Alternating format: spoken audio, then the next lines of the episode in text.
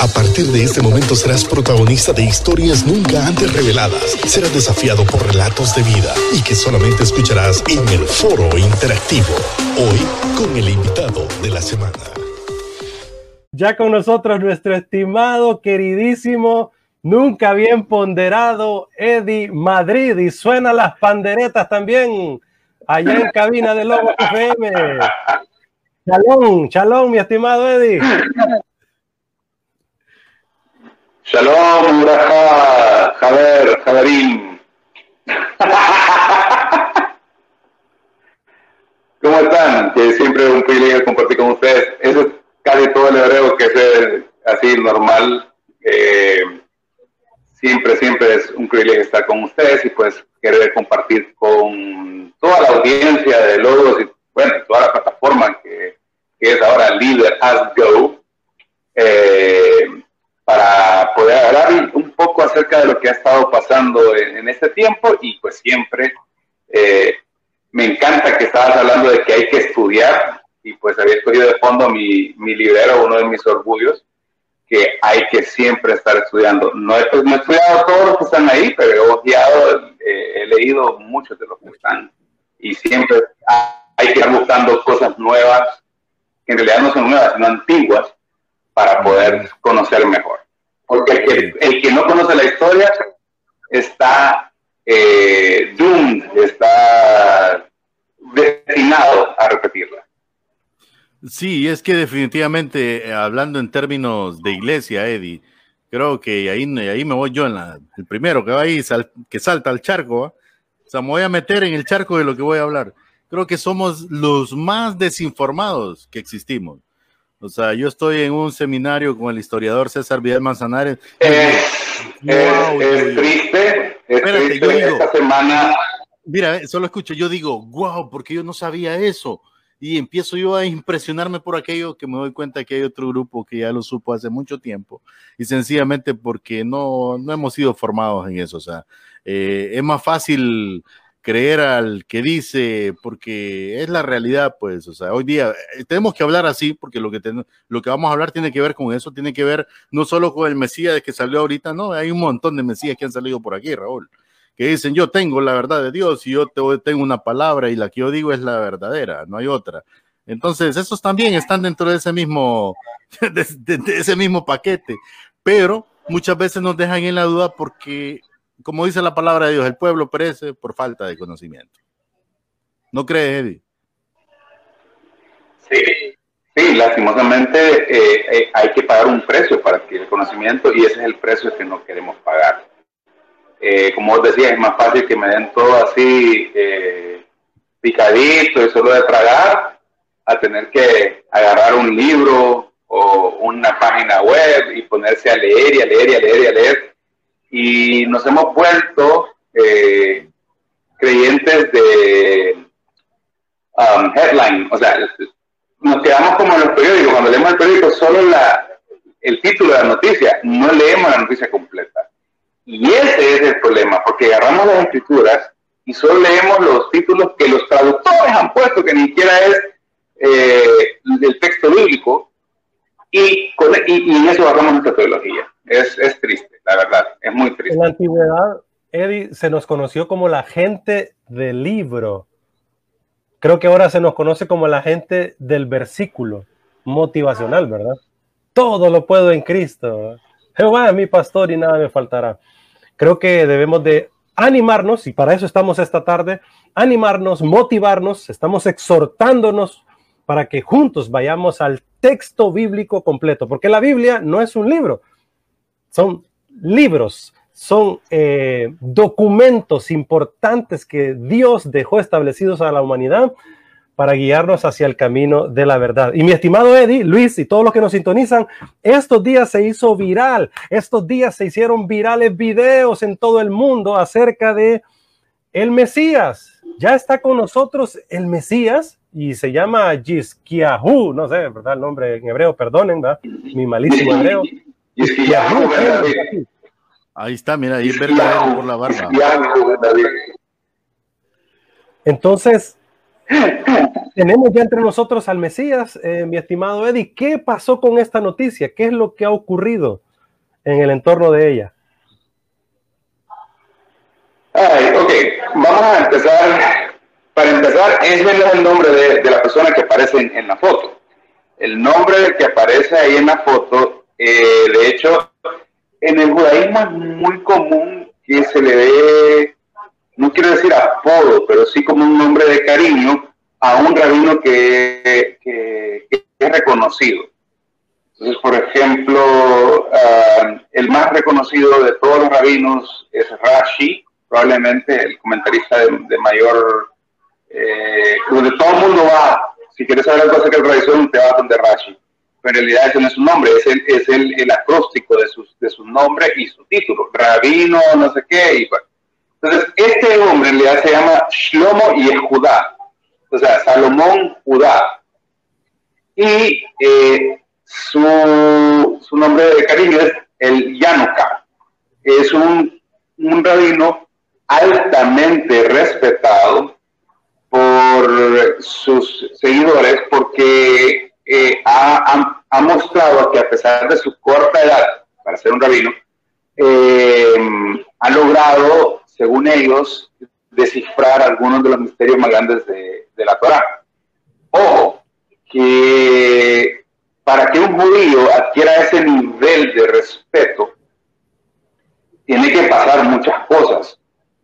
Eh, sobre todo al ser joven, cuando es un, rabino joven normalmente no es tomado muy en serio en el rabinato completo, eh, pero él sí ha sido muy, muy respetado y de hecho tiene una yeshiva que, es una escuela para formar rabinos. Entonces, eh, en Israel, eso es algo, o sea, ese es el todo al que puede aspirar un rabino entonces, ser el, el, Rosh Yeshiva o el, el, director de una yeshiva, y él, él pues lo ha logrado. Por eso es que ustedes vieron los videos que aparecen muchos rabinos dándole besos, eh, eh, acercándose. Y es por, por eso, porque el, tipo es un genio. El tipo es un genio y eh, curiosamente, para cuando ellos enseñan algo, lo llevan y lo lo cotejan con la Torah, es el Antiguo Testamento para nosotros, y también con el Talmud, la Mishnah, un montón de cosas. Um, creo que aquí tengo un libro donde aparece un... Ah, esto es un tomo.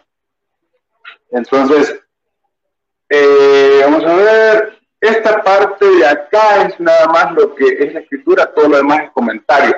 Entonces, basado en todo eso, es que llegan a sus, a sus misterios que han descifrado, por así decirlo. Entonces, no es así nomás. Pero, lastimosamente hubo alguien que eh, en Canadá dijo que el Mesías tendría que llamarse Yisquiajo ben David. Yisquiajo es uno de los hijos de David, curiosamente uno de los descendientes, uno de los reyes de Israel. Entonces vio que este hombre eh, eh, estaba adquiriendo cierto nivel y dijo, este es el Mesías de Israel. Y tengo las pruebas aquí donde es coronado como Mesías. Número uno, ahí hay un problema. El Mesías no va a ser coronado. ¿Okay? El, eh, el término Mesías viene del hebreo Mashiach, que significa ungir eh, un amigo mío decía, el aceitado, en realidad eso es, o sea, es alguien que le echan aceite y lo declaran eh, Mesías. Pero mm, no ha habido ninguna fuente judía que haya dicho que eso es así. Solo fue este señor de Canadá que quería de repente monetizar su canal de YouTube y logró un montón de vistas y curiosamente quienes lo hicieron viral no fueron los judíos.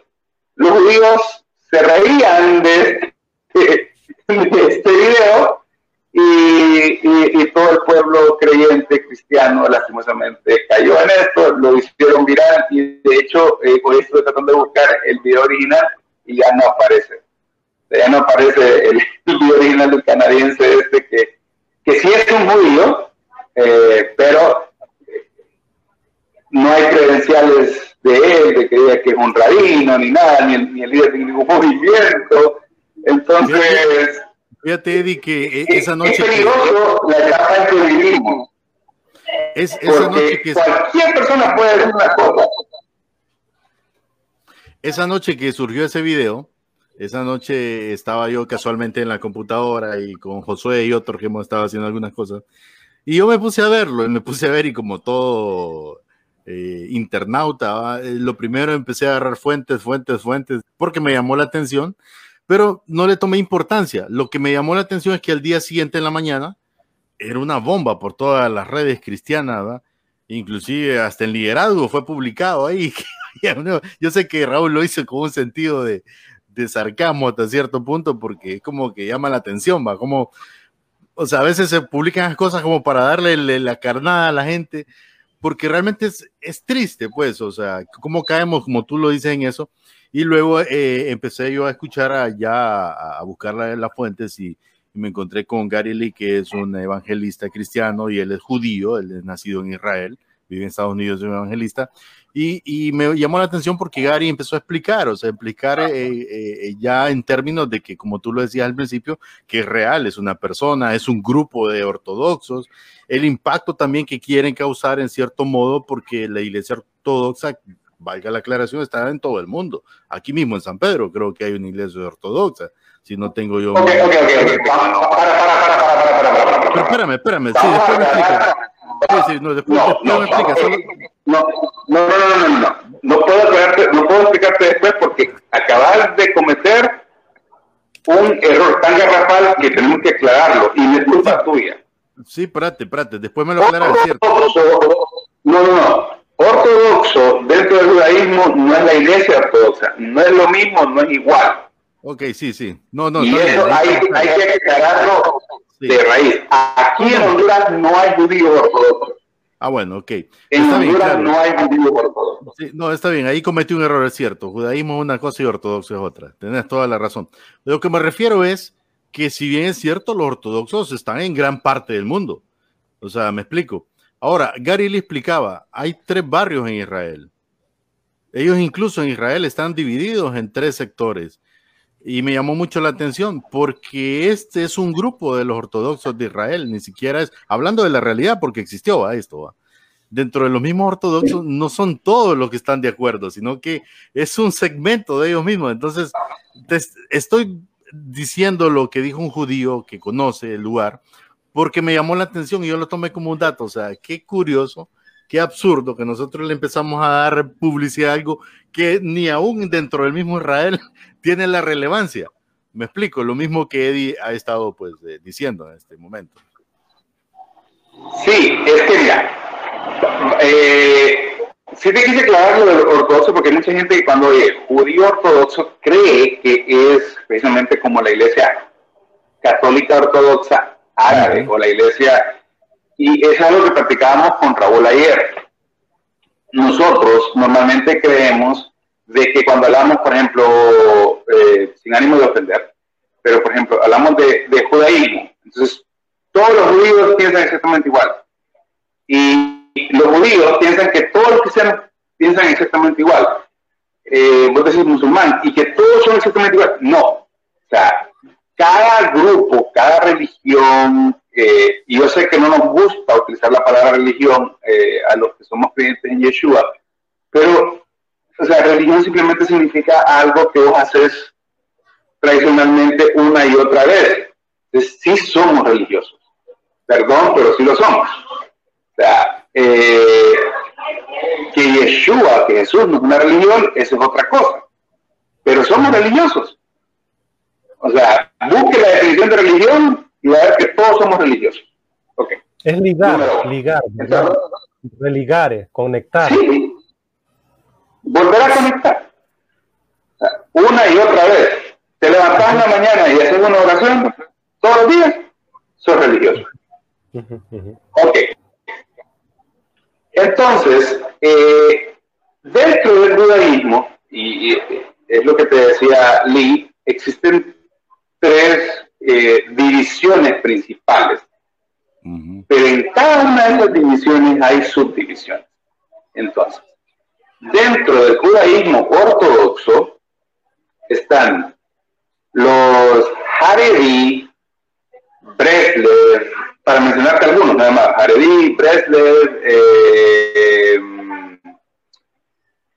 uh, Maxar, creo que ay, no recuerdo uno que es de Nueva York, eh, y en fin, hay varias subdivisiones dentro de el ortodoxo.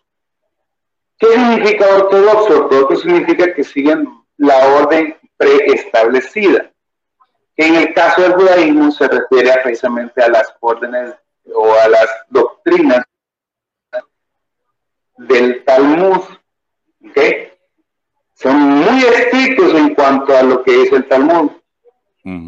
Por ejemplo, Shabbat. Shabbat, el Eterno dijo, dejó establecido en uno de los diez mandamientos que deberíamos de guardar el día de reposo, pero lastimosamente la Biblia no dice cómo guardar el día de reposo, ni cuáles son las prohibiciones, aparte, simplemente dice que no haréis trabajo de siervo, pero ¿qué es trabajo de siervo?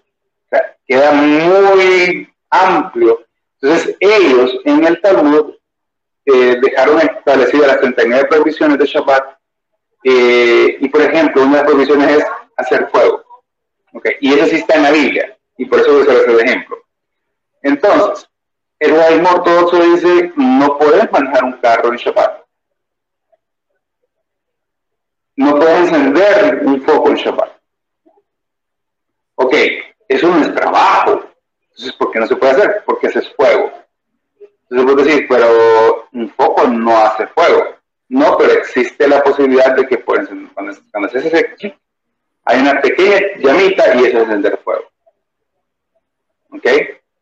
Entonces viene y, se desprende otra, otra gran rama que son los reformistas. Entonces ya nacen más o menos para el siglo XVIII, se empieza a formar, son relativamente nuevos. Antes del siglo XVIII en realidad sí había una unidad más eh, fuerte dentro del judaísmo.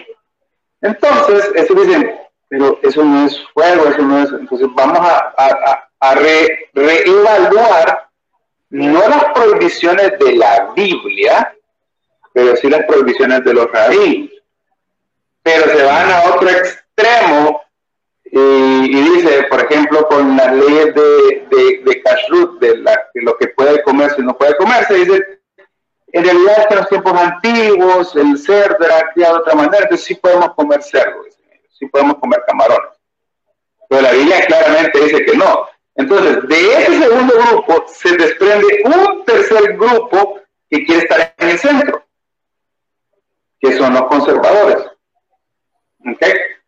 Entonces, dicen, mira, no vamos a ser tan estrictos como los ortodoxos, pero tampoco vamos a desechar la Biblia como la desechan los reformistas, que solo lo hacen básicamente por cultura.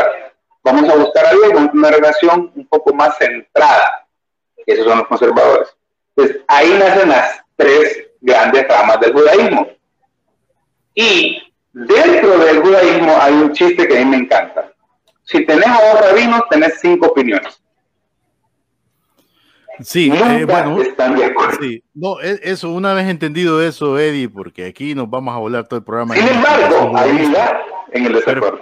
sí, exacto, pero ahí es donde quiero llegar. Entonces, y es algo muy bonito, porque yo, si yo soy un judío eh, conservador y quiero ir a una sinagoga ortodoxa para ir a, hacer los ritos, soy bienvenido. Simplemente tengo que hacer las cosas como él las hace. Ahí, es donde quiero llegar y quiero llegar. Vamos a, la pausa, Luis. Estamos en la pausa y hay que estar Hola, no los escucho. Uh -oh. Vamos a la pausa, mi estimado Josué, y regresamos con esta temática. Israel, uh -oh. del Mesías Universal, ya vino, no vino, conversamos con Eddie Madrid. Vamos a la pausa. Así es, y parece que le fue la carga a mi estimado Eddie en los audífonos. Ojalá que él regrese pronto. Y voy a volver a entrar a ver si eso ayuda, ¿ok? Así se te oye Dale. bien, Eddie. Así se te oye bien. Sí, pero él no nos escucha a nosotros. Entonces ahí estamos amarrados. Ah, ok. Sí, no, interesante lo, lo que ha explicado Eddie. Y bueno, si nos vamos ahí porque él, eh, eh, se mueve en esa línea del judaísmo, eh, de los judaístas de acá, eh, nos vamos a llevar todo el programa en una gran explicación y, y yo creo que no es la idea de lo que, que estábamos centrados Aunque en es este paso. oportuno, Luis. Es Yo la verdad no oportuno. conocía esa rama y se, Sí. se- explicó muy bien y es interesante saberlo. Es oportuno, pero yo, yo quiero aprovechar, Raúl, en algo que es más importante realmente, que nos compete a todos, y es por qué vamos a orar por Israel. Creo que desconocemos, a ese punto. descon- desconocemos muy poco. Y, y es tanto lo que se da y es tanto lo que se habla, o sea, que, que realmente es eh, increíble la desinformación que hay. Sí, Y, y inclusive hasta lo politizamos. O sea, muchos dicen, ah, no, Honduras es una gran nación porque hizo un voto a favor de Israel y mez- mezclan lo político que no tiene nada que ver. O sea, es por decir, eso sí entonces tiene- deberíamos de ir caminando hacia un segundo eh, tiempo, por decirlo así, sí, sí. hablando de esta parte de qué realmente debemos de hacer con Israel, qué significa Israel para nosotros, ¿verdad? Sí, ¿Por sí, qué ellos no creen en Jesús como tal, ¿verdad? Como Mesías, y cómo entonces ayudarnos entre todos a hacer oración realmente de por el pueblo de Israel, como tú lo decías, aunque Eddie liga muy bien la parte de todos estos videos, el fake news, por qué sucedió todo esto, ¿verdad? Porque hay diferentes corrientes que pues yo no conocía la verdad a lo Sí. interno, cómo es que se manejan estas diferentes corrientes, ¿verdad? Uno se imagina que hay Sí. diferentes corrientes, ¿verdad? En las religiones del mundo, ¿verdad? Fíjate que que algo, acaba de suceder. algo bien interesante que le escuchaba yo, a, a- eh, no lo conozco personalmente, pero él estuvo en una conferencia y eh, César Vidal y él salió y dio su comentario, un judío que vivió en Israel por mucho tiempo, ahora es cristiano evangélico y vive en Estados Unidos. Y él decía algo bien interesante que me llamó mucho la atención. Él decía cómo en Israel tú llegas, eh, yo puedo ser cristiano y hablar abiertamente lo que yo creo como un cristiano evangélico, y un judaísta no me va a debatir, o sea, él va a escucharme y, y va a aceptar. Y el otro igual, y han llegado a un punto de vivir en una sociedad donde son tolerantes, o sea, toleran el hablar, eh, eh, las ideas de uno a otro, y, y- y el judío básicamente lo que quiere es ver qué, qué, qué beneficio puede lograr de una conversación de- amplia de lo que puede cada uno exponer. Entonces, a mí me llamó mucho la atención porque eso no se da en este otro lado del mundo. O sea, nuestra cultura es totalmente adversa a eso. Inclusive, como Eddie decía, entre los mismos divisiones religiosas dentro de los mismos cristianos. Entonces, yo creo que, que eso nos da una gran lección a nosotros de vida, de cómo ellos, eh, eh, eh, como explicaba este judío, viven realmente y cómo pueden desarrollar eso, pero también eso da pie a cosas que, que, que sin, duda se dan en, en el pueblo de Israel. Ya tenemos a Eddie de nuevo con nosotros. Sí, ya, ya, ya estamos, ya los oigo. Y ese es el problema, no los oía. Sí, sí. Mi, y mi estimado Eddie, aprovechemos esta segunda parte del programa para entonces eh, que todos podamos entender, conocer cómo deberíamos ver al pueblo de Israel como tal, Ujú. entonces, cómo orar por la paz de Jerusalén. No como lo conversábamos contigo, que, que sea un mero fetichismo, ¿verdad? Que si oro, entonces me viene una bendición. Que si pongo la bandera de Israel en mi casa o en la iglesia, pues ya me viene una bendición. Y que si yo hago tales cosas eh, litúrgicas, protocolarias por Israel, entonces yo voy a recibir algo a cambio, ¿verdad? Cuando si muchas veces esos pensamientos son erróneos. Entonces, ¿cómo debemos ver al pueblo de Israel? Y yo le agrego, y si, y si políticamente yo voto a favor de Israel, entonces tengo todo el beneficio de Israel, y entonces por ahí enviaron un avión que iba a venir cargado de vacunas, y diplomáticamente muy gentiles los judíos mandaron 5 mil vacunas. O sea, esa es una realidad, tengo que decirlo, porque así es, o sea, eh, eh, pero caemos en ese, como tú dijiste la palabra correcta, fetichismo, hacia una nación que la Biblia nos habla de amar definitivamente, que es el reloj eterno de Dios, sin embargo, eh, hay esa otra realidad. Hoy sí te dejo hablar, David.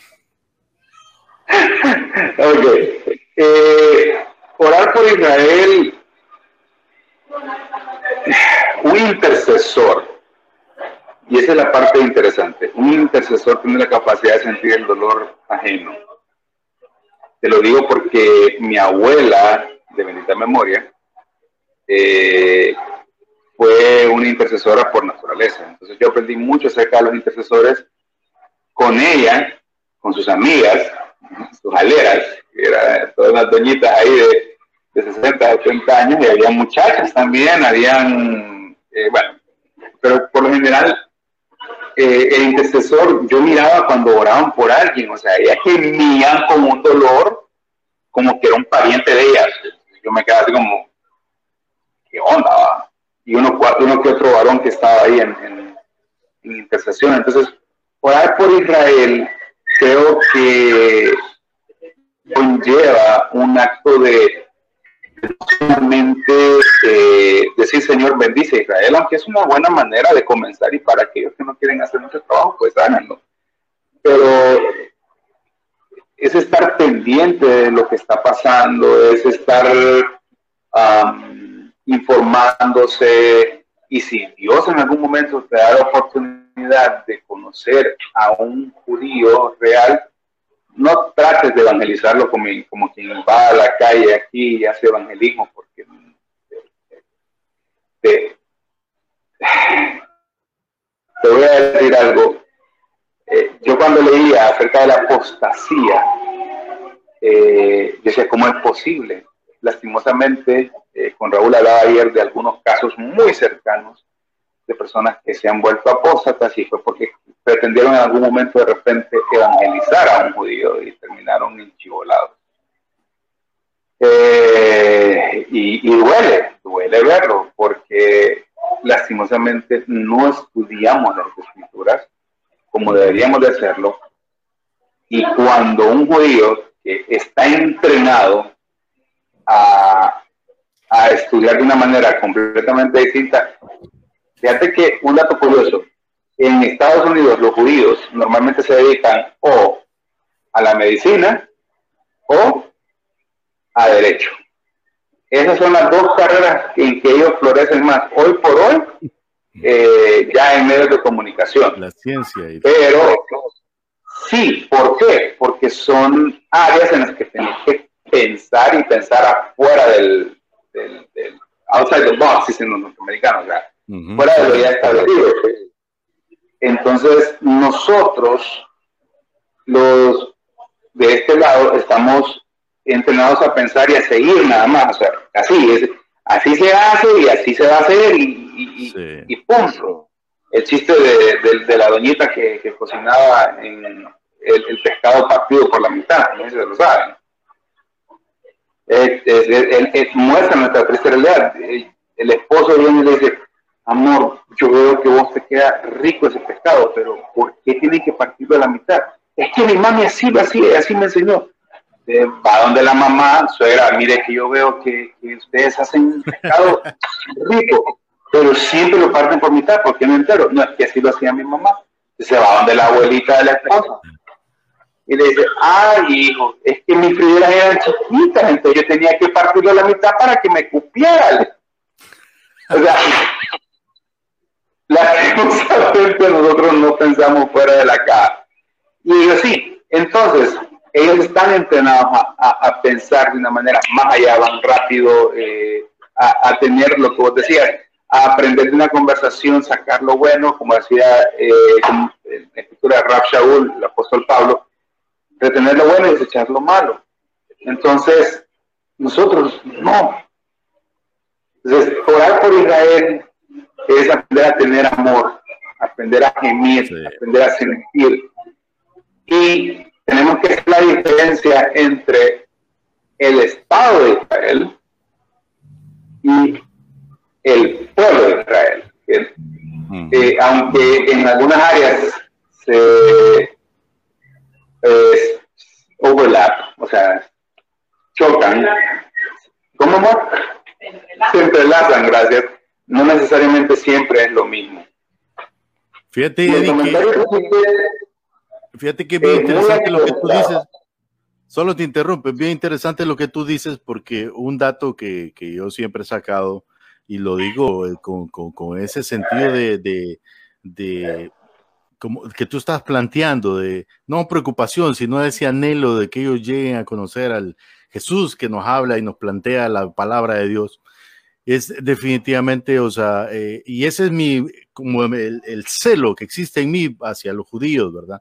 Yo le decía a, a, Raúl, y fuera de, saliéndome de esa caja, fuera de lo que la iglesia muchas veces hacemos más como un proselitismo, simplemente oremos por Israel y ponemos la bandera, pero al final no saben por qué están orando. y es lo que tú decías, en esa división Estado y pueblo. Es preocupante porque hoy Israel tiene una persecución y no la persecución de, los nazis, no, no, no, es bien profunda, es en eso que tú estás diciendo. Yo le decía a Raúl, Israel en la actualidad es uno de los países, hablando en relación a su población, donde más abortos se realizan y es legalizado por el Estado. En Israel existe abiertamente el lobby gays, algo que en este lado del mundo dicen se va a meter y no va a meter, existe en Israel. De hecho, muchas parejas eh, gays se casan y prefieren ir a Israel por, por la facilidad que existe del Estado. Entonces, bien interesante lo que tú estás diciendo para entender esto de que por qué pasa esto y por qué vamos a orar. Sí, el Estado de Israel no es equivalente al Israel bíblico. El Israel bíblico está hoy por hoy regado por todo el, el mundo. Ojo, ojo con esto, yo no soy partidario de la, de la teología del reemplazo, que dice que la iglesia es la nueva Israel. Eso es un error teológico garrafal, garrafal, y ha hecho mucho daño entre la relación de la iglesia con Israel.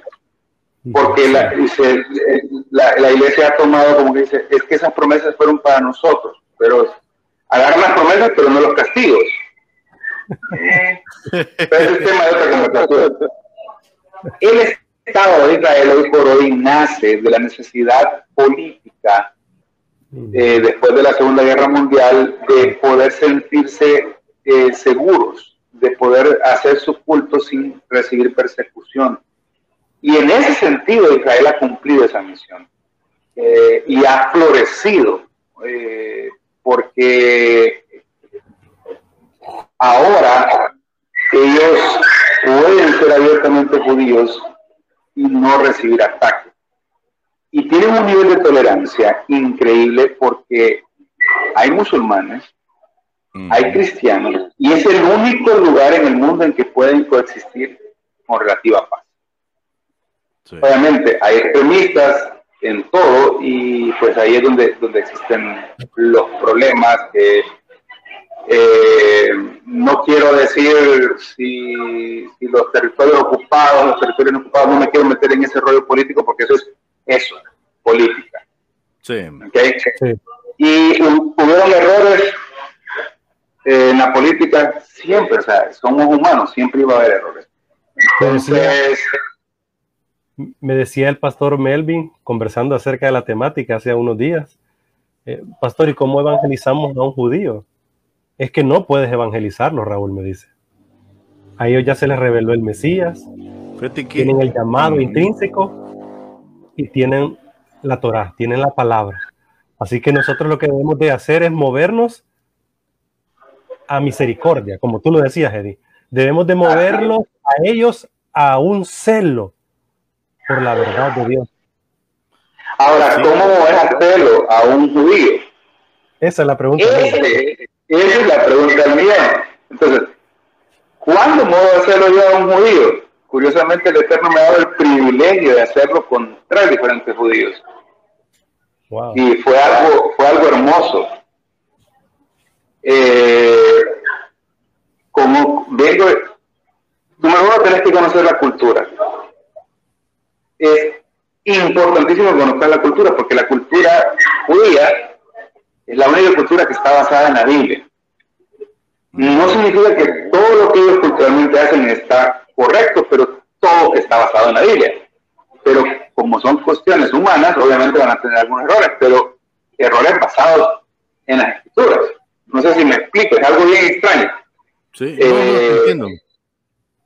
De hecho, eh, siempre lo he, perdón, siempre lo he dicho, uno de esos tantos cosas similares, ¿va? y siempre lo he apuntado por acá, es como la democracia, la democracia fue fundamentada en la Biblia por Juan Calvino. Entonces, por, por darte un ejemplo, solo que en el caso judío es extremo, todo, todo en lo absoluto está fundamentado en la escritura.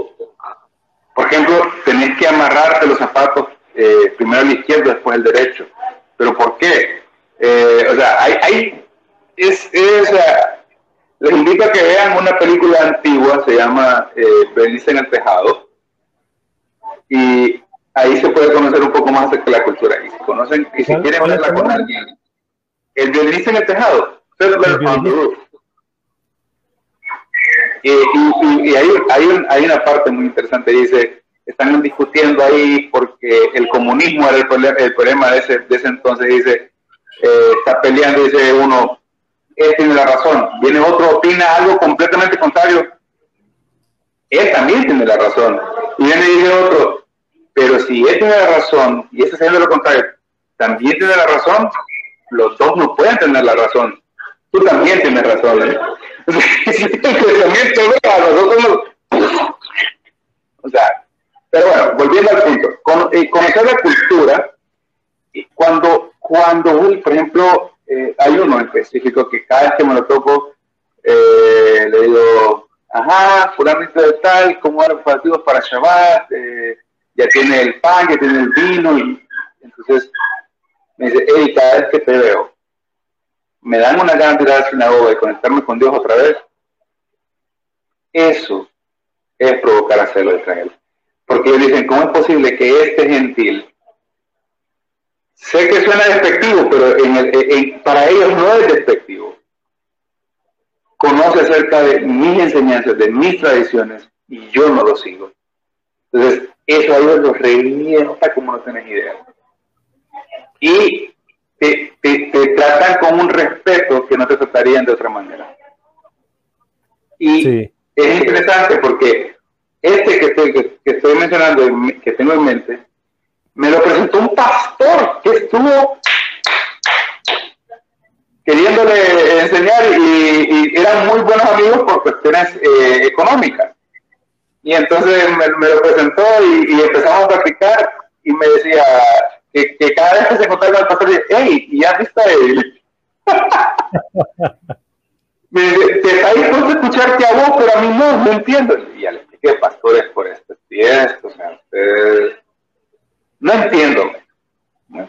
Sí. Eddie, con respecto a este video viral, ¿verdad? Del Mesías y, toda esta bulla que se hizo y quienes más cayeron en el error fueron más los cristianos, más evangélicos también en Occidente, cuando allá en Oriente, en Israel, ni la CNN, ni BBC, ni ningún medio de comunicación le dio realce a la temática, pero sí este cuarto poder, por decirle así, el, de las redes sociales, eh, le dieron un gran boom, ¿verdad?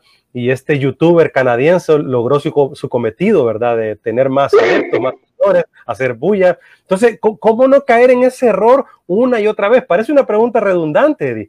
¿Cómo no caer una y otra vez en el mismo error? ¿Cómo los cristianos no caer tan fácilmente en compartir eh, temas al respecto, verdad? Luis decía que se compartió la temática ahí en nuestra página y sí, lo hicimos como un tema de noticia, ¿verdad? No porque caímos en el error, sino que porque un tema, ni tampoco de sarcasmo, sino que un tema de compartir la temática porque la gente en el fake news, hoy en día caen en el fake news también. Caen en el error una y otra vez.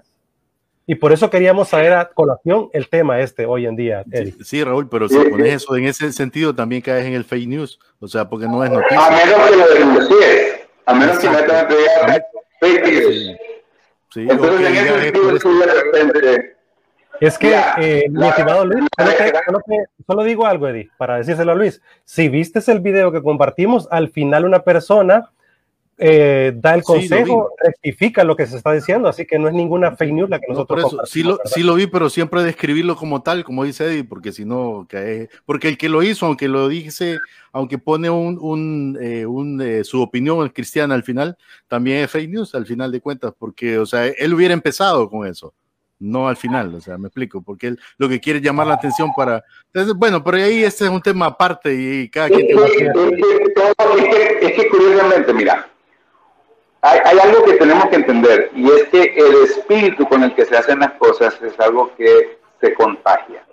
Eso. Entonces, el espíritu con el que nació este, esta cosa fue precisamente a, crear polémica, a, a, tratar de alcanzar views. Entonces, algunos van a reaccionar precisamente de la misma manera. Ok, este es el tema del momento. Si vos te fijas, yo busqué ahorita en YouTube y Yahoo, eh, Ben David, esa fue mi búsqueda, y todos los, los videos son de 2, 3, 4, 5 días, es el más antiguo que yo encontré.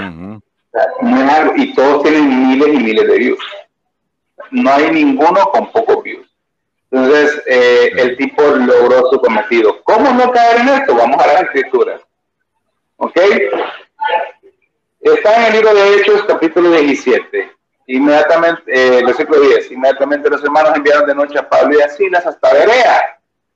Y ellos, habiendo llegado, entraron a la sinagoga de los judíos. ¿A dónde iba a predicar Pablo y Silas? A la sinagoga. O sea, que sigan siendo judíos, porque si no judíos, no entras a una sinagoga a predicar. Sí. no te dejan. Yo he tenido el privilegio de ir a una sinagoga y antes y me dejan entrar. Pero bueno. Pablo era, Pablo era judío. Pablo era judío. Sí. Y estos eran más nobles que los que estaban en Tesalónica, pues recibieron la palabra con toda solicitud, escudriñando cada día las escrituras. Por cierto, ¿cuáles escrituras? El Antiguo Testamento. En ese entonces no existía el Nuevo Testamento. ¿Ok?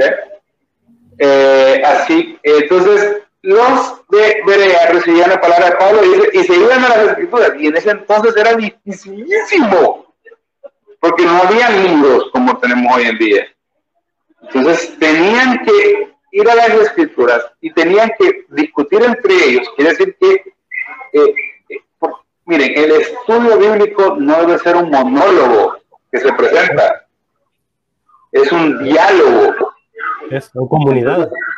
Exacto, entonces yo presento mi, mi estudio, ok, sí, pero me podría explicar esto, esto, esto, basado en lo que dice, y eso está en Josué. Eh, le dijo Moisés que tenía que, eh, mira que te mando que fuese valiente, pero tenía que escudriñar en el libro.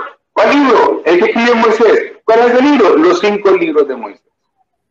Entonces, siempre tenemos que estudiar, escudriñar, ver el fondo, qué es lo que está pasando, si no, siempre vamos a estar. A mí, a mí me lo mandó un montón de gente y yo solo me reía y decía, Señor, ayúdame a no herir sentimientos con mi respuesta, Sí. porque honestamente, perdonen mis hermanos, pero terminamos haciendo el ridículo por simplemente no tomarnos el, el tiempo de, de- de ir un poco más allá de simplemente, ay, mandaron esto, lo voy a mandar.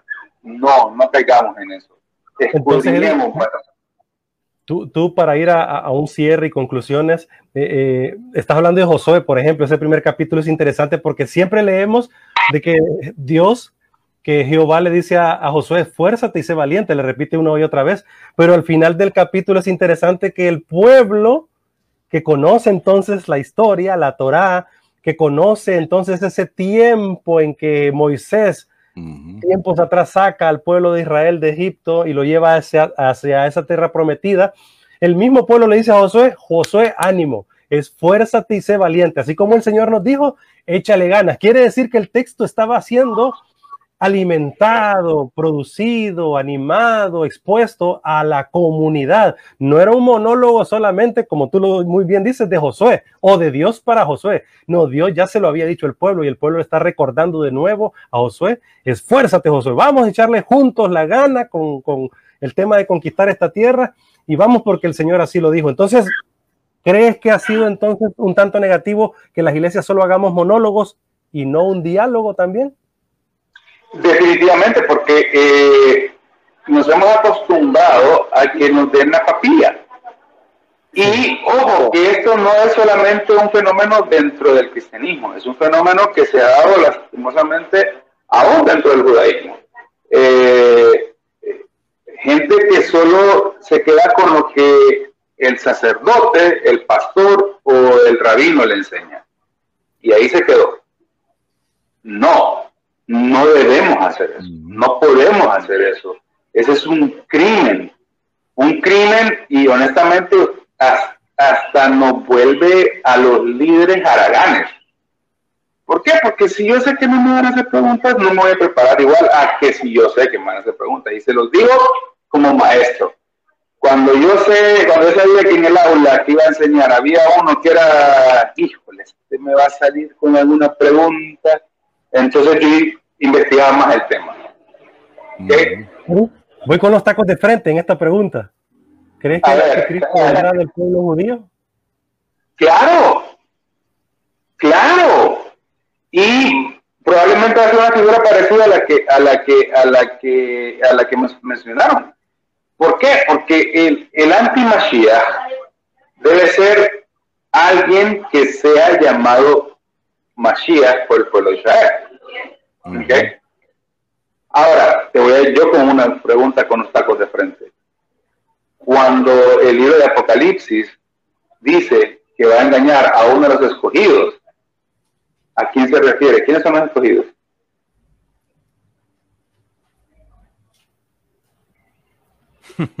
Interesante. ¿Cuál es el contexto? ¿Quién lo está escribiendo? ¿En qué contexto histórico lo escribió? Sí. No es la iglesia. La iglesia no va a ser engañada. Sí. Es el pueblo de Israel. Sí, tienes, tienes toda la razón. Y es que el asunto ahí, ahí ya para, pues sé que el tiempo nos apremia. También Eddie, hay un asunto territorial, lo que yo le decía a Raúl. Eh, muchos cristianos que van a Israel y está bien, va, van al viaje histórico, ese bonito y que a quién no le gustaría ir, va. Pero, pero Israel es más que eso, es más que eso en la actualidad, hablando del pueblo en sí, es más que eso. Y de eso conocemos muy poco, entonces por eso se presta también a, este asunto de tener esa mentalidad que tenemos de este lado. Y me llamaba mucho la atención porque he visto varios testimonios de musulmanes, incluso de palestinos, pues musulmanes. Y cuando hablamos de Palestina, Palestina era antiguo territorio de Israel también, de parte. Entonces, realmente al final, si el ombligo está ahí, tiene que ser de los mismos.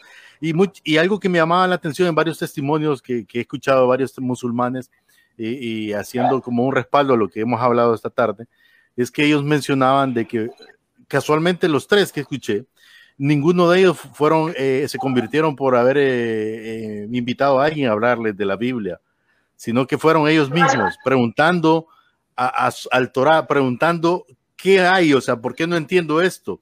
Y ellos dijeron algo que me llamó la atención los tres. Yo no sé si en este lado del mundo lo van a creer, dice, pero nosotros escuchamos a Jesús.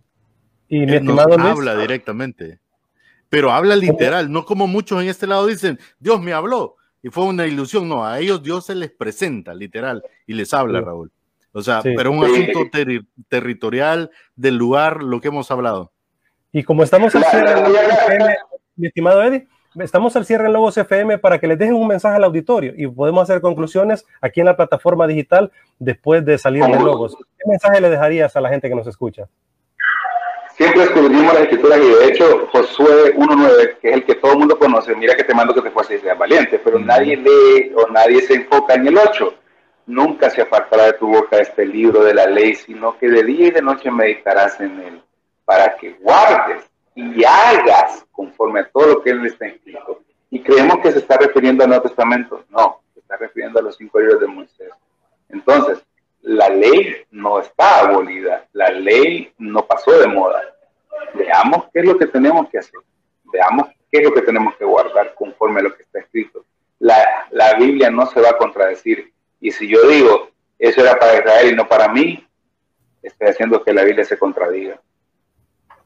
Entonces, estudiemos, no nos dejemos guiar solo por lo que dice YouTube. Definitivamente, gracias al auditorio Logos FM por la sintonía de siempre y nos encontramos en la próxima. Nosotros continuamos aquí en la plataforma digital. Así es, gracias por haber estado con nosotros. Nos encontramos el próximo sábado. Bueno, es que hablar de este tema es tan extenso y somos de de mente tan pequeña realmente ¿verdad? para entenderlo, porque, pero lo importante es, digo yo, el hecho de, como Eddie lo dijo, de tener la intención y la intención que, que viene a través del Espíritu Santo, pues, porque sí me llama mucho la atención y te voy a ser bien sincero, eh, Raúl. Mira, eh, solo aquí, aquí ya estamos extra programa. Te voy a mostrar esto que una vez habiendo Eddie explicado todo eso y hablando cómo es el pueblo de Israel, creo que se entiende un poco mejor. Ellos son cristianos en Israel, en la calle, pero predicando al estilo que se hace acá. Mira bien lo que pasa ahí.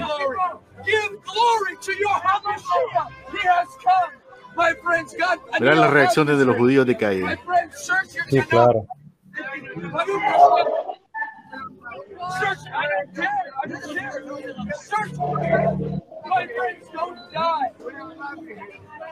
Search, I don't care. I don't care. Search. My friends, don't die. Search your house in our country. This is Hashem's country. No, no te lo voy a poner todo ahí porque es algo largo, pero, pero en realidad Es exactamente lo que estábamos hablando durante el programa, ¿verdad? Creo que hemos equivocado la forma y el camino de llevar el mensaje de esperanza. No sé si ustedes vieron un video viral también, parecido a ese, Eddie, cuando un evangelista entra al barrio Tepito en México, el barrio peligroso, el barrio eh, conflictivo de México, ¿verdad? Tepito, Mm. y empieza a predicarle ahí a un grupo que creo que está más bien haciendo algunas cuestiones ahí no legales y prácticamente lo sacan entre cuchillo y pistola y golpes y él tiene que salir huyendo. Creo que estamos equivocando el camino, Eddie. Es que mira, el evangelismo tiene estrategias y como toda estrategia no se utiliza, o sea, vaya, a ustedes les gusta el fútbol, a mí en lo personal no, pero yo no le voy a jugar al Real Madrid como le voy a jugar al Barcelona, como le voy a jugar, o sea, yo voy a plantear un plan, un, un, un esquema de juego completamente distinto para cada equipo, si no voy a perder. Entonces, lastimosamente, creemos de que one size fits all, que es una, una unitalla. No, no es así. De repente eso puede funcionar en ciertos sectores, puede funcionar en ciertos lugares. Eh, yo en lo personal no es, soy muy fanático de las campañas evangelísticas, creo que fue algo que el Eterno utilizó en su momento, pero al mismo tiempo eh, se generaron muchos abortos espirituales y Wow. este, sí, ese, y ese es el término que me gusta utilizar, abortos espirituales, porque se, se concibió, comenzó, pero no, no cuajó. No fecundó. Exacto. Entonces, eh, y ese es el, el- el problema que tenemos hoy en día. ¿Cómo es posible que tenemos una ciudad que 47% dice ser cristiano evangélico? Y es donde más problemas tenemos. eh, Corrupción, violencia. correcto. Entonces, no, no, no pega. Los números no cuadran. ¿A qué conclusiones has llegado, Eddie, viendo este video y hablando de esta temática? ¿A qué conclu- conclusiones has llegado del por qué los judíos no creen en Jesús como Mesías? Bueno, la, la respuesta además está en la Biblia. Y creo que el mejor ejemplo es eh, José. Cuando sus hermanos llegan no lo reconocen. ¿Por qué no lo reconocen? Porque está vestido como egipcio, habla egipcio y eh, eso es lo que hemos hecho. En vez de mostrar un... Y, mira, hasta hay libros acerca de eso. Déjame, voy a buscar aquí. Ah, ¿Dónde tengo ese libro? No lo, no lo veo. Aquí está.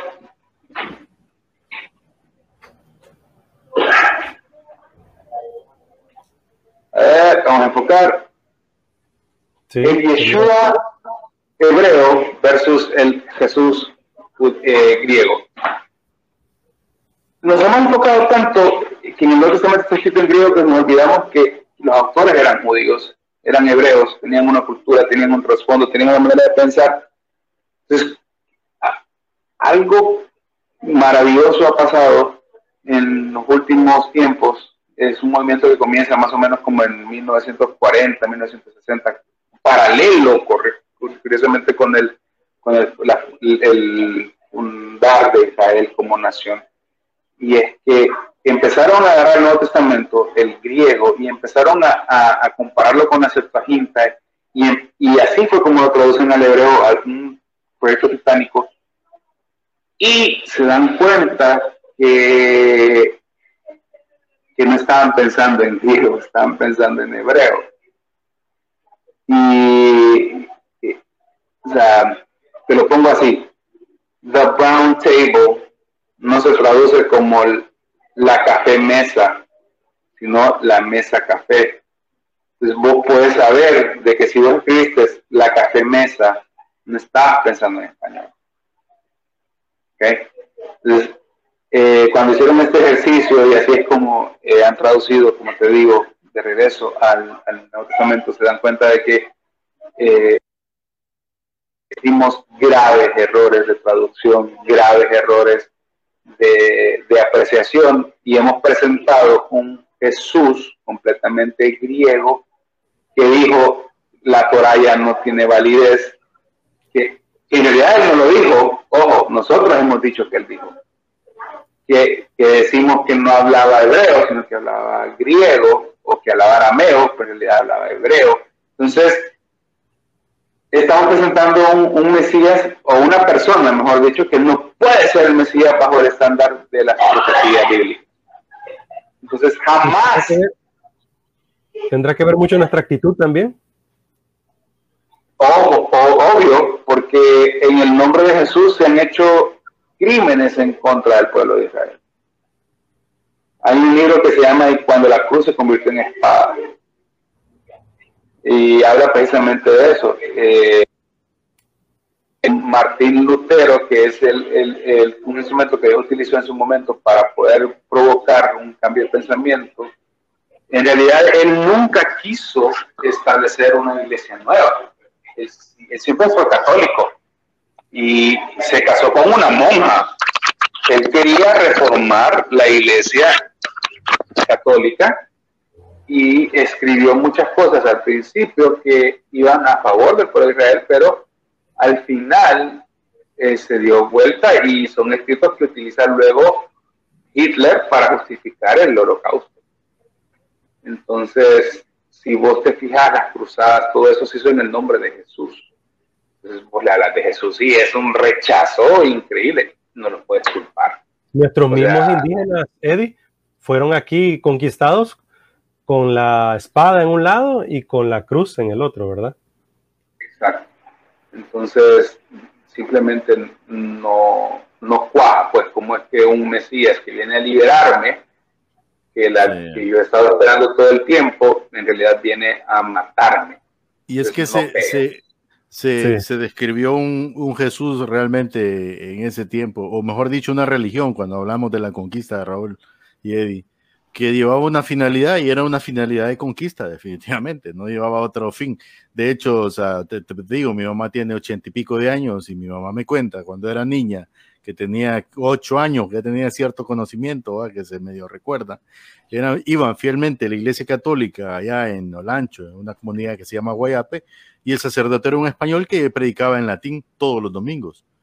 Entonces, o sea, eso te dice mucho, o sea, y entonces, ¿qué sabían de Dios? Nada, nada, absolutamente nada, se aferraban a lo que un sacerdote podría inventarse o decir, de acuerdo a donde él quería llevar el pueblo, y eso pasó por mucho tiempo, por eso es que ahora nosotros, mira qué interesante, de hecho, César Vidal tiene un libro hablando ya de nosotros, del texto que tenemos, que se llama Tergiversación de las Sagradas Escrituras.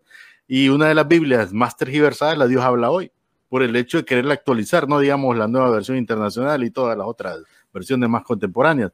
Sin embargo, hay un detalle. Eh, eh, sociedades bíblicas, que es la que distribuye el texto, no es un ente netamente evangélico o católico, o sea, ahí está todo el mundo ha metido. Sin embargo, sin embargo, eh, eh, es el medio, digo yo, que Dios ha utilizado para establecer su plan, porque al final el plan de Dios nadie lo va a detener.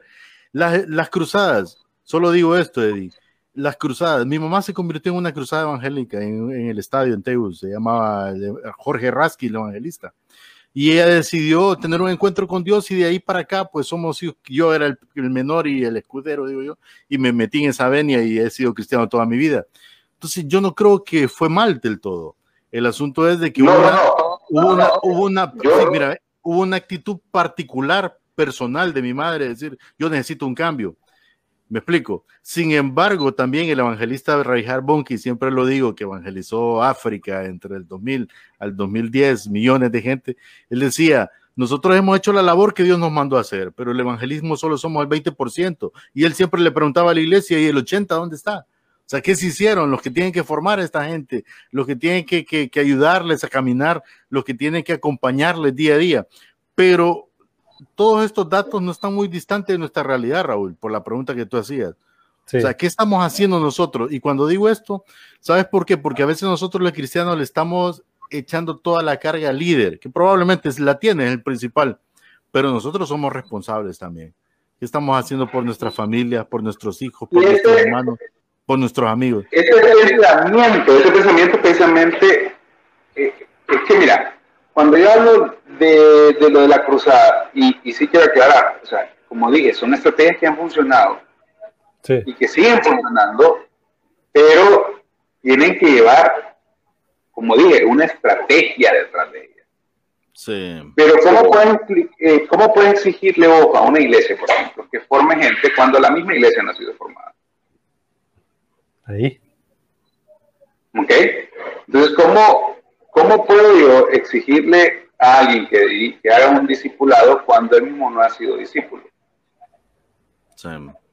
Entonces, y, y la figura de discípulo es la que va a hacer que nosotros logremos transformar el mundo de manera que lo hicieron los, los apóstoles, Es los que enviados.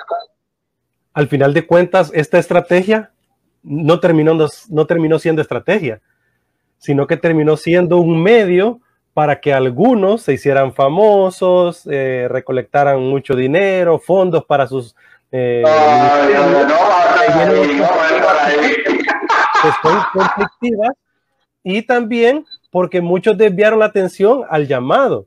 O sea, muchos tenían ese llamado, claro que sí, pero entonces como el evangelista, el pastor, el profeta, en vez de ser un grado de servicio, terminó siendo un grado honorífico, así como los militares, ¿verdad? Entre más vas elevándote, Sí. son más importantes. Cuando no se trata de honores, sino que se trata de servicio. Cada uno en su puesto debe servir. Por eso decíamos que la Biblia todo, todo redunda, todo redunda en, el- en, el- en, en la raíz del problema. ¿Cuál es la raíz del problema? El corazón del hombre. Ahí está. Entonces, si tenés una persona que no ha sido bien formada, que mm, con una institución que no está sido bien formada, va a terminar formando una institución que no está bien formada. Porque todo redunda en el mismo punto. ¿Y cómo podemos contrarrestar esto? Precisamente siendo discípulos. ¿Y cómo somos discípulos? Pagando el precio. Volviendo a lo de Josué 1.8, escudriñando las escrituras. Yo tengo una responsabilidad personal. No puedo dejarme guiar por mucho amor y mucho respeto. Y fíjate que este fue un punto que yo eh, platiqué con, con, mi pas- con mis pastores cuando pertenecía a la iglesia. Yo les decía, yo no, las, per- perdóneme, pastora, yo me someto a su autoridad, pero yo no estoy de acuerdo con usted y me quedaba viendo así. La primera vez que se lo dije, le, le pegó fuerte, ¿va? Le, me someto, pero no estoy de acuerdo. Y cuando el liderazgo me hacía la pregunta, yo decía, el, la pastora dice, y la iglesia dice, no, no, no, no. Eh, Eso se llama rebeldía, Eddie. Tranquilo, No, Eddie, y ella, ah, bueno, bueno, y ella entendió en su momento porque dije, eh, la postura de la iglesia es esta, pero ¿cuál es tu opinión? Mi opinión aquí no importa porque vamos a seguir la doctrina de la iglesia y vamos a seguir lo que el líder dice. Si no, simplemente hable con ella y salgas. ¿Ok? Entonces, yo no estaba de acuerdo en un montón de cosas, pero seguí ahí y seguí sirviendo y serví durante siete años. Cuando el, cuando el Eterno me hace el llamado a mí a hacer algo distinto a lo que es lo conocido como una iglesia, entonces yo hablé con ellos, pedí la bendición y salí. ¿Me entendés? Y en paz yo me los encuentro, yo hablo con ellos. De hecho, me han invitado, no a predicar, pero sí a participar con ellos en algunos servicios y me han consultado algunas cosas y yo les, ayudo.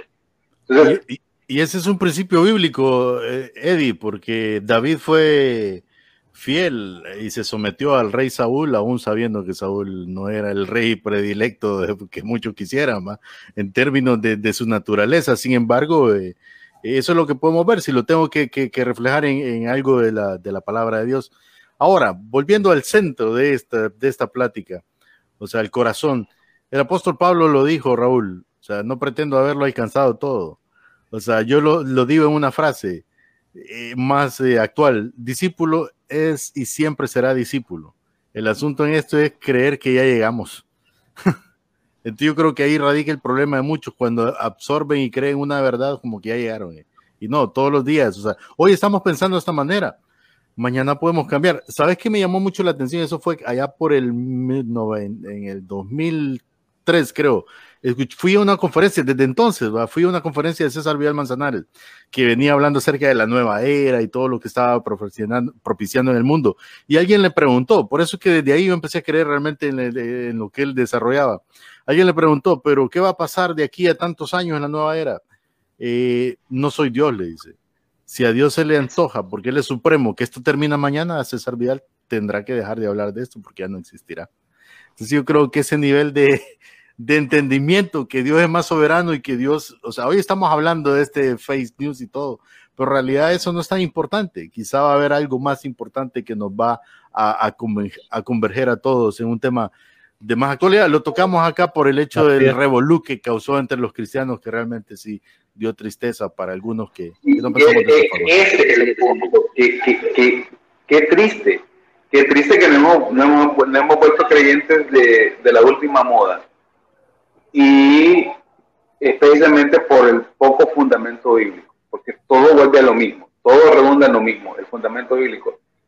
Eh, Sociedades Bíblicas Unidas, y quiero tocar esto simplemente por eso.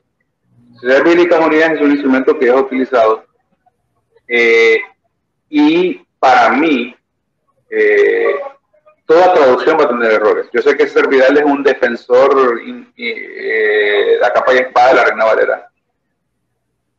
Si bien es cierto, la Reina Valera es, es una de las Biblias que más está, es una traducción, porque como traductor, yo creo que tu esposa, por- como traductora, te puede decir, hay, hay dos estilos de traducción. Donde yo traduzco literal, ¿cuál es el problema? No tiene sentido.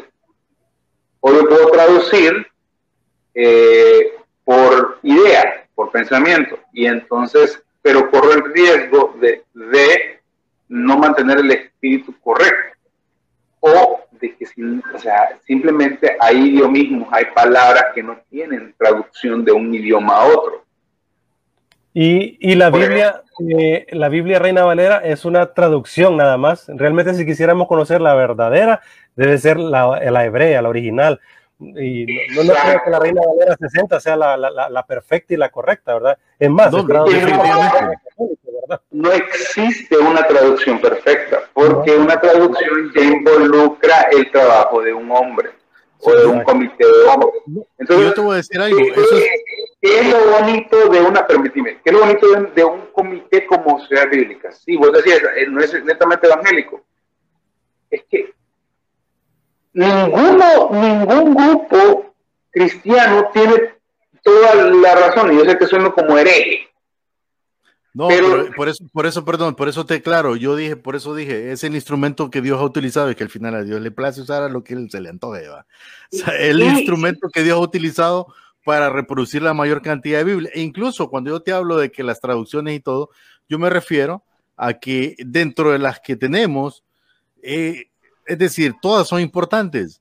Mm, Yo mismo esc- escudriño muchas y no te voy a decir que, que está mal, pero si, si ya tenés ese entendimiento, entonces tratemos de ir un poco más al, al original, es decir, comer carne más, más pesadita, pues no te vayas ahí por la lechita. Pero- En ese término. entonces- Sin embargo, Entonces claro, te invito, entonces te invito a que hagas, a que leas a esto, que por me- ejemplo. a que me haga judaísta. No, no, no, no, no, no, no, no, no, no, esta. Es tesis de la Léeme, verdad. Léeme esta. Sí. Entonces, eh, me- y, y ni yo lo leo, ni yo puedo, entonces tengo que, Sí. estoy a la merced de, de- de- del, que, del que hizo la traducción, del que sí se mató, del que sí trabajó, del que sí estudió. Entonces, Pero conclusión, porque no la dejamos tan clara, ¿por qué debemos de orar por Israel? que debemos orar por Israel porque es un mandato. Debemos orar por Israel porque tiene una bendición attached to it, eh, eh, eh, pegada a ella. Pero una oración con conocimiento, no una oración simplemente Dios bendiga a Israel. Como dije, si lo quieres hacer así, hazlo así, pero si quieres ir más allá, debes hacerlo. Eh, y que ¿cómo voy a yo inspirar a Israel a cambiar o, a- o, o no a cambiar, pero a que conozcan al Yeshua que yo quiero que conozcan? Empezar por conocerlo vos. O sea, es el Mesías hebreo. Que, que no es Jesús que conoces hasta ahorita, sino el Yeshua hebreo, te va a llevar trabajo. Eh, y Que al final nos referimos a la misma persona, pues. Solo que él está Sí, hablando no. en términos de entendimiento. Sí, no, sí es la misma persona para vos, pero no es la misma persona para ellos. Y ese es el punto. Sí, bueno, eso sí. O sea, Tienes razón. sí. Para Eh, ellos dicen que entonces, nació en adulterio. Ese es el concepto que siguen manejando mucho. ¿no? Sí, porque hubo un rabino que eso fue lo que dijo. Entonces, ¿cómo puedo contrarrestar eso si yo no sé de dónde viene eso? ¿Me entendés? O sea, Eh, eh, no, pero es que lo que la Biblia dice, sí, pero ¿cuál Biblia? Para ellos la Biblia termina en el Antiguo Testamento. Entonces yo tengo que conocer la Escritura y, curiosamente, eh, vos- todos, tenemos así como un, un, versículo bíblico, una historia bíblica favorita. Si te una pregunta, ¿cuál, si vos pudieras vivir algún momento de la escritura, cuál, cuál momento te gustaría como que se inventó, el DeLorean si existe, eh, el Doc se presentó en, tu- en- en la puerta de tu casa, ¿a dónde vas? Ok, yo me voy al momento en que el Mesías ya resucitó y va con sus discípulos en el camino de Maús. Fíjate que es una historia que, que si la lees eh, así, de romplón, no, no tiene ningún significado. Pero ¿por qué quiero yo?